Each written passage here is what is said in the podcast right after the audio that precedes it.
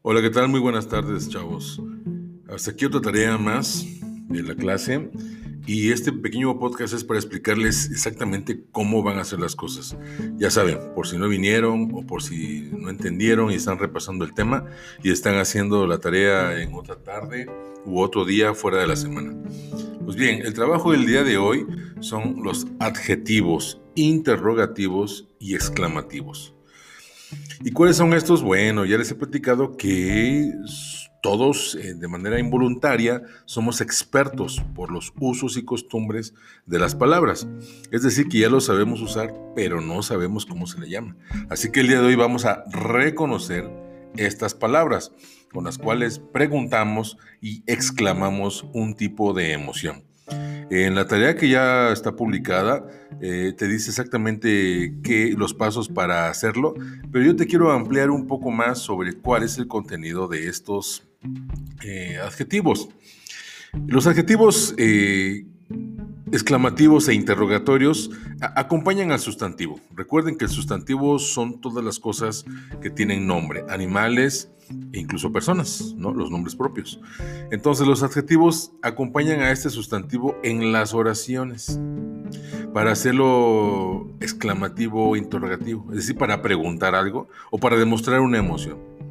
Por ejemplo, ¿cuánto pan vas a comprar? ¿Qué libro leyeron hoy?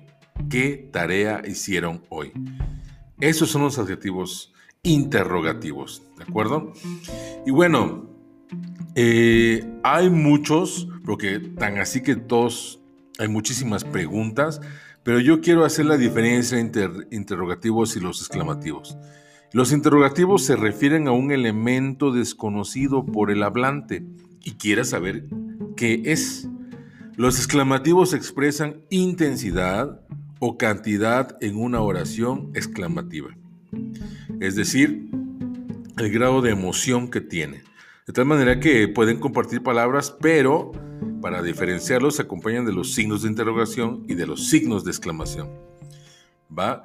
Yo te puse un pequeño eh, JPG para que lo consultes, pero el trabajo que van a hacer el, día, el día de hoy tiene una particularidad y esta es la siguiente. Ustedes van a reproducir el video de, YouTube, el enlace que está ahí, donde un tutor eh, amplía los eh, adjetivos interrogativos. Ustedes van a hacer un resumen de ello, de acuerdo a un borrador, y después lo van a pasar a fichas de apoyo. Son como las fichas bibliográficas, pero estas fichas de apoyo son más bien como un eh, soporte para que tú puedas dar una pequeña conferencia, ¿no? Entonces tú vas a meter Cuatro datos importantes del video. La definición, eh, para qué sirve, cómo se usa y las partes que lo componen. Con esos cuatro datos, que no significa que sean poquitos, pero tampoco todo el video, tú ya estás listo como para dar una pequeña charla en grupal y apoyarte con tus fichas por si se te olvidara algún dato. Eso es lo que van a hacer con esta tarea. Un resumen borrador y después lo van a pasar a sus fichas de apoyo. ¿En qué va a resultar la actividad? Pues en que van a pasar al frente, van a explicar a todos, aunque sea muy repetitivo, recuerda que el esfuerzo es personal, no grupal, y explicar qué son estos tipos de adjetivos. Así de sencillo. Esta es una forma que le antecede a otros trabajos un poquito más completos, ¿de acuerdo? Hablando precisamente de los adjetivos.